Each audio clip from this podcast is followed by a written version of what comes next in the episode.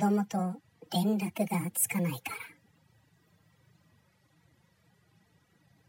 不動産管理会社に勤めてる知人から聞いた話。子供と連絡がつかないからアパートの鍵貸してくれっていう人が来た。身分証を見せてもらって確かに保証人だったから貸し出しはできないけど担当が同行して不在かどうか確認した上で保証人責任で開けましょうってことになった。現地行ってやべえって思ったのは新聞受け。ぎゅうぎゅうに郵便物詰まってて明らかに何日も見てない。